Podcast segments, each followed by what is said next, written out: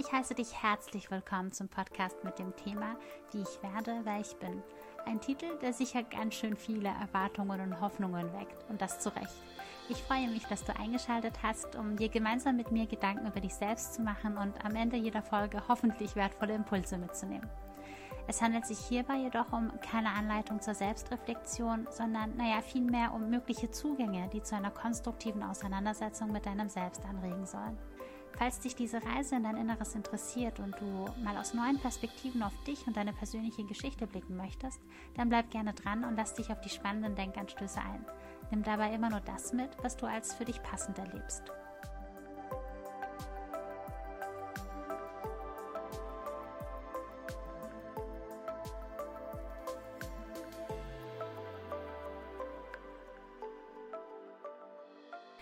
Ich begegne sehr oft jenen großzügigen Menschen, die bereit sind, für ihre Mitmenschen so ziemlich alles aufs Spiel zu setzen.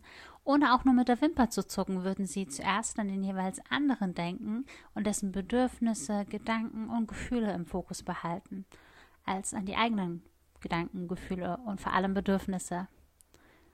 Sie sind bereit, sehr viel zu geben, und das machen die auch sehr gerne.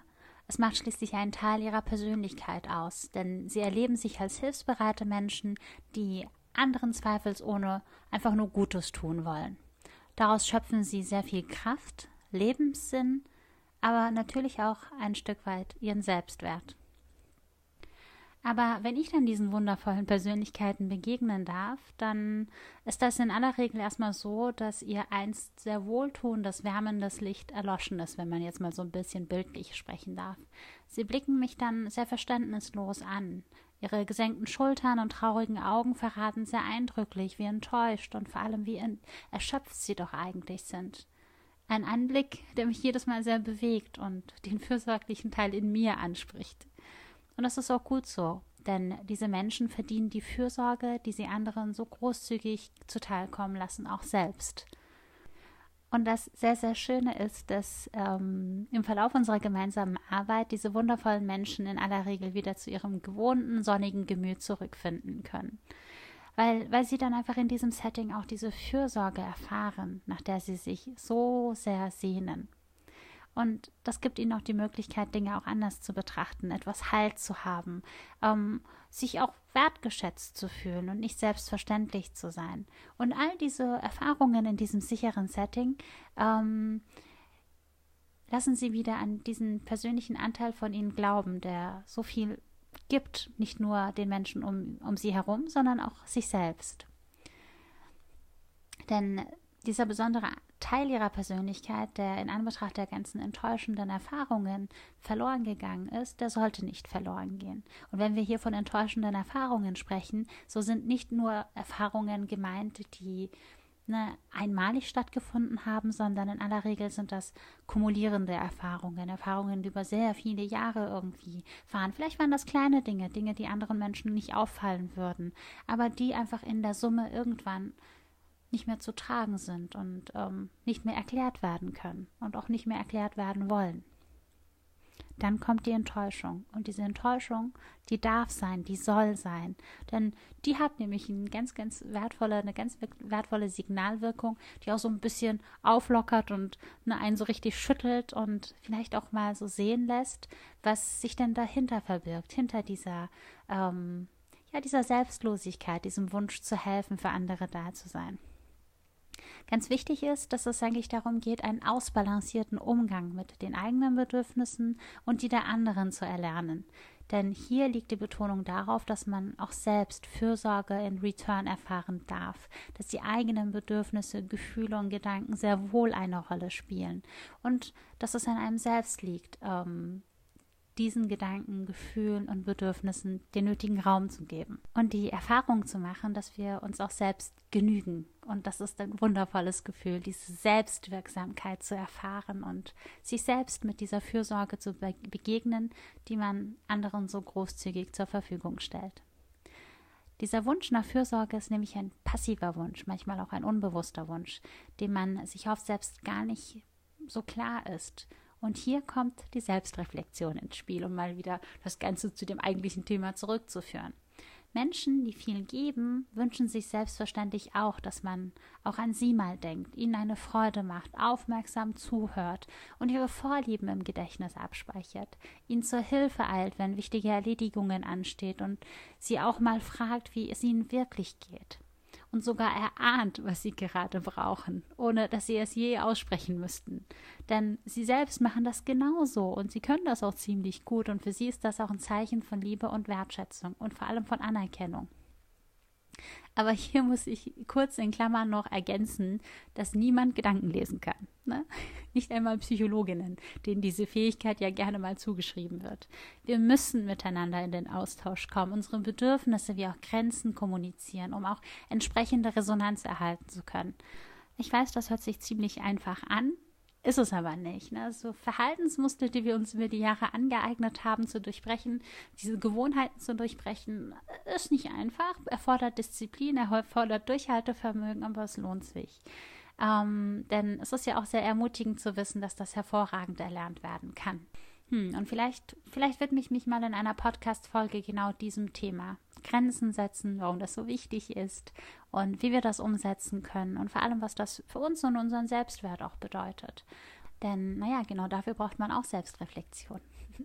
Denn wir müssen ja irgendwie mit uns im, im, im, Bezug stehen, um herauszufinden, was wir denn gerade in dem Moment fühlen, ähm, was unser Körper uns gerade signalisiert und um entsprechend auch handeln zu können.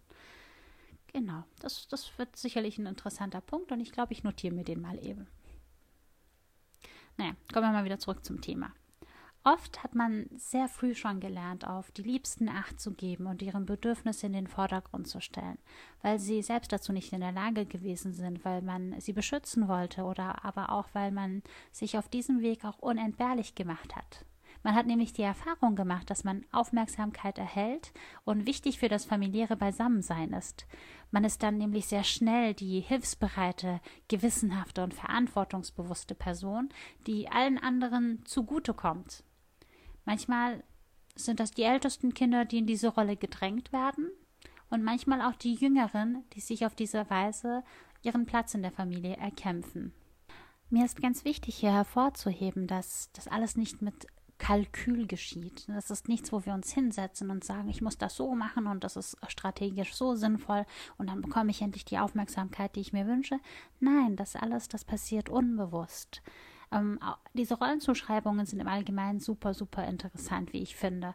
Und es lohnt sich da immer auch so ein bisschen dahinter zu gucken. Und vielleicht können wir das auch mal in einigen Folgen ähm, ja, zum Gegenstand machen, dass wir mal hinter bestimmte Rollenzuschreibungen gucken. Das kann das Nesthäkchen sein, das kann die Rebellin sein, das kann ja, das, das Problemkind sein, ähm, der Älteste sein. Ne? Das sind ja alles Rollenzuschreibungen, mit denen äh, gewisse Aufgaben auch einhergehen, aber auch ähm, gewisse Attribute und gewisse Überzeugungen, die man dann auch übernimmt.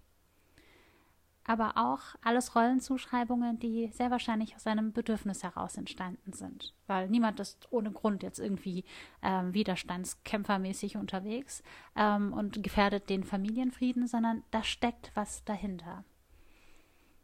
Ich merke gerade in dieser Folge spoiler ich die ganze Zeit, was noch so kommen kann. Ihr merkt, das ist ein ergebnisoffener Prozess. Wir machen uns hier gemeinsam Gedanken. Und vielleicht ist das ja auch ganz wertvoll, gemeinsam mal so offen zu sein und sich Gedanken zu machen und zu gucken, wie die eine Tür die andere öffnet es ist halt wahnsinnig wichtig, die, diese eingefahrenen Verhaltensmuster zu hinterfragen und herauszukristallisieren, ähm, warum man sich so und nicht anders verhält. Nicht selten beschreiben mir meine Klientinnen zum Beispiel, dass sie, ähm, dass sie es leid sind, so selbstverständlich für andere zu sein. Und das ist ein wichtiger Punkt, denn hier kommen endlich mal die Gefühle zum Vorschein, für die man im Projekt der Selbstaufopferung keine Zeit gefunden hatte. Und ähm, beziehungsweise ähm, die gar nicht wahrnehmen konnte, da man beschäftigt damit gewesen ist, die Gefühle und Bedürfnisse der anderen zu erahnen und entsprechend zu handeln. Das war der Fokus, und der Fokus lag bei den anderen, nicht bei einem selbst. Ich weiß nicht, wie es euch damit geht, aber wenn man so hinter diese Dynamik blickt, entwickelt man auch recht schnell Mitgefühl, Mitgefühl für sich selbst, Mitgefühl für all die Bemühungen, die man hatte, um gesehen zu werden, um wichtig zu sein, um Aufmerksamkeit zu bekommen. Und das sind menschliche Grundbedürfnisse. Wir alle wollen Wertschätzung erhalten, wir alle wollen geliebt werden und wir alle suchen uns unseren Weg, genau dieses Grundbedürfnis irgendwie zu befriedigen. Und umso trauriger dann zu sehen, dass diese Bemühungen scheinbar nicht funktioniert haben oder ähm, dass man sich damit vielleicht selber keinen Gefallen getan hat mit der Strategie, die man für sich gewählt hat, die man unbewusst für sich gewählt hat. Aber umso wertvoller jetzt sich damit auseinanderzusetzen und sich diese Wertschätzung, Anerkennung, Liebe auch zuteilkommen zu lassen, indem man Mitgefühl zulässt Mitgefühl, was dann Fürsorge für einen selbst generieren kann. Und mir ist auch ganz wichtig hervorzuheben, dass manchmal dieses übermäßige Fokussieren auf die Belange, auf die Probleme anderer Menschen auch eine sehr willkommene Ablenkung von der eigenen Gefühlswelt sein kann. Man ist nämlich mitten in den Gefühlen von anderen und fühlt auch sehr intensiv und hat dann natürlich das Gefühl von wegen, boah, ich bin super gefühlsbetonter Mensch, aber sehr oft sind das leider nicht die eigenen Gefühle. Oft kann das auch sehr irritierend sein, da man ja schließlich viel fühlt und ähm, und, und dieses, hä, ich bin nicht bei meinen eigenen Gefühlen, ist oftmals etwas, was einen für einen kurzen Moment so stutzig macht oder so, so unglaubwürdig erscheint. Aber ich ermutige immer dazu, genauer hinzusehen, denn wenn man genauer hinsieht, merkt man dann doch recht schnell, dass man eigentlich sehr wenig bei sich selbst ist. Und auch hier verdeutlicht die Selbstreflexion ihre Wichtigkeit, denn die intensive Auseinandersetzung mit den eigenen Gefühlen könnte einer möglichen Gefühlsansteckung entgegenwirken. Was meine ich damit? Man würde nämlich erkennen können, dass es sich hierbei nicht um die eigenen Gefühle handelt, sondern dass man sich viel eher in den Gefühlen des anderen verloren hat. Und diese Differenzierung ist Gold wert, denn auf diese Weise kann man ganz anders und viel konstruktiver helfen, mit Abstand und mit den eigenen Gefühlen, die ähm, die wichtige Hinweise darstellen können, kann man ganz, ganz anders auch für den anderen da sein. Und das ist ja auch das, was ähm, hilfsbereite Menschen ja auch interessiert. Denn Empathie heißt ähnlich fühlen und nicht identisch fühlen. Das, das können wir ja auch gar nicht. Jedes Erleben, jedes Leid und jedes Gefühl ist in seinen eigenen Kontext zu betrachten. Und auch hier ist Vorsicht geboten, denn übereifrige Interpretationen der Gefühle der, der anderen können als grenzüberschreitend erlebt werden. Die wenigsten Menschen wollen direkt Lösungsvorschläge erhalten. Da lege ich meine Hand ins Feuer. Denn wenn die das wollen würden, dann würden die das ja auch fragen. Könntest du mir dabei helfen, eine Lösung zu finden? Aber die wenigsten Menschen wollen das. Es geht in aller, allererster Linie darum, Bestätigung für die erfahrenen Gefühle zu erhalten und nachdem man ne, diese Validierung für die eigenen Gefühle auch erhalten hat und sich verstanden fühlt, dann erst bietet sich Platz. Dann erst bietet sich der Raum, um vielleicht eigene mögliche Lösungsansätze sich zu erarbeiten und sich überhaupt dem Ganzen zu nähern. Aber wenn wir direkt schon mit Lösungsvorschlägen kommen, dann, dann überfahren wir die Person, weil diese Person sich dann auch voll unverstanden fühlt. Ich habe doch noch gar nichts erzählt. Woher willst du denn wissen, was ich jetzt gerade brauche? Und da müssen hilfsbereite, empathische Menschen auch ganz vorsichtig sein, weil sie ja oft ne, so eine ganz gute Treff Treffsicherheit haben und sehr empathisch sind und oft ähm, ne, ganz positive Erfahrungen damit gemacht haben und deswegen manchmal nach einem gewissen unbewussten Schema F handeln. Aber das nimmt ja jedem Menschen die Individualität. Jeder Mensch erlebt Dinge anders und deswegen umso wichtiger, dass man jedem einzelnen Menschen den Raum gibt, sich selbst erklären zu können, um verstanden zu werden, auf die, auf die Art und Weise, wie man verstanden werden möchte ich weiß das gerade ehrlich nicht, wie ich äh, gerade auf dieses Thema zu sprechen gekommen bin. Aber ich meine, äh, es ging um die Differenzierung, ne? die Differenzierung zwischen den Gefühlen des anderen, den eigenen Gefühlen, der eigenen Geschichte, der eigenen Biografie, der eigenen Erfahrungen und die des anderen. Und dass man hier nichts mischt. Und dass man hier auch ganz vorsichtig ist, weil die Erfahrungen des anderen können gewisse Erfahrungen von uns auch, ähm, ähm, ja, ich würde jetzt ungern triggern sagen, aber mir fällt gerade nichts Besseres ein. Wenn wir irgendwie zu einem bestimmten Thema etwas erfahren haben, was, was wir als sehr verletzend empfunden haben, und diese Person erzählt etwas, was in diese Richtung gehen könnte, dann kann es sehr gut sein, dass wir in dem Moment dicht machen, dass wir in dem Moment vielleicht auf eine bestimmte Art und Weise reagieren, wie wir eigentlich nicht reagieren würden, weil das intuitiv passiert. Und das sind auch so Momente, die sehr wertvoll sind, wo man dahinter blicken kann und gucken kann, warum genau hat mich das wütend gemacht oder warum genau hat mich das in dem Moment traurig gemacht? Es ging doch gar nicht um mich. Und wie gesagt, da, da kommt auch wieder Selbstreflexion ins Spiel. Und dafür ist es auch sehr wichtig, sich mit sich selbst und seiner eigenen Biografie, seiner eigenen Geschichte zu befassen, um überhaupt diese Differenzierung konstruktiv vornehmen zu können. Menschen, die, ähm, die viel geben, sind wundervolle Menschen. Das, das kann ich nicht oft genug sagen. Menschen, die viel geben, sind wundervolle Menschen sehr oft mit einer sehr bewegenden Geschichte. Ihre Liebe, ihre Fürsorge und Wertschätzung ist keineswegs eine Selbstverständlichkeit und sollte niemals eine Einbahnstraße sein. Aber es ist auch wichtig, dass man sich als ein so großherziger Mensch auch ähm, andere Wege aneignet, Hilfsbereitschaft im Rahmen ähm, der eigenen Grenzen und, und, und der eigenen Ressourcen zur Verfügung zu stellen. Und hier ist auch ganz wichtig zu lernen, dass man in aller allererster Linie sich selbst mit dieser wohlwollenden Fürsorge begegnen darf. Und natürlich auch, dass man Schritt für Schritt anderen ermöglicht, einem selbst mit ihrer individuellen Art der Fürsorge zu begegnen. Ähm, die ist vielleicht nicht so perfekt in Anführungszeichen, wie man es von sich selbst kennt. Ne? Man macht das ja schon jahrelang, die, die, die Praxis hat man drauf. Aber das sollte die Wertschätzung nicht schmälern. Anfänglich wird es sicher ungewohnt sein, endlich diese Anerkennung und Wärme zu erfahren, ähm, die man sich so sehnlichst gewünscht hat. Aber es wird mit der Zeit leichter werden, nicht nur das Geben zu genießen, sondern auch das Annehmen. Und vor allem gibt man damit auch anderen Menschen die Möglichkeit, ähm, in den Genuss des Gebens zu kommen.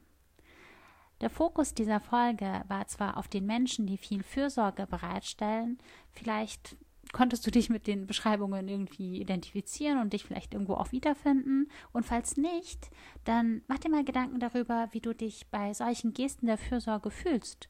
Manchmal kann das sehr beengend sein, unter Druck setzen, als manipulativ empfunden werden oder einem ein schlechtes Gewissen machen. Du merkst, dieses Thema hat unfassbar viele Aspekte, an denen man ansetzen könnte. Ein Türchen öffnet das andere und das ist das Faszinierende an der Selbstreflexion.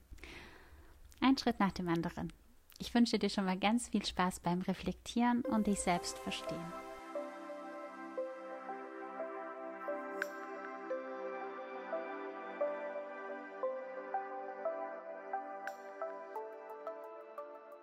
Zum Schluss ist mir dieser Disclaimer jedoch sehr wichtig. Nicht immer kommen wir alleine mit unserer Selbstreflexion voran. Das ist ganz normal. Manchmal da treffen wir auf verschlossene Türen, die nicht ohne Grund verschlossen sind. Hier möchte uns unsere Psyche vor prägenden Erfahrungen und tiefreichenden Verletzungen schützen. Daher bitte ich dich darum, dir professionelle Unterstützung zu Rate zu ziehen und die Reise vorerst nicht mehr alleine fortzuführen, sondern sie in das sichere Therapiesetting zu verlagern. Denn dieser Podcast ersetzt keine Therapie. So viel von meiner Seite. Vielen, vielen, vielen Dank fürs Zuhören. Und falls dich Themen rund um psychische Gesundheit im Allgemeinen interessieren, dann kannst du mir auch sehr gerne auf Instagram unter A Tribal Psychologist folgen. Bis zum nächsten Mal.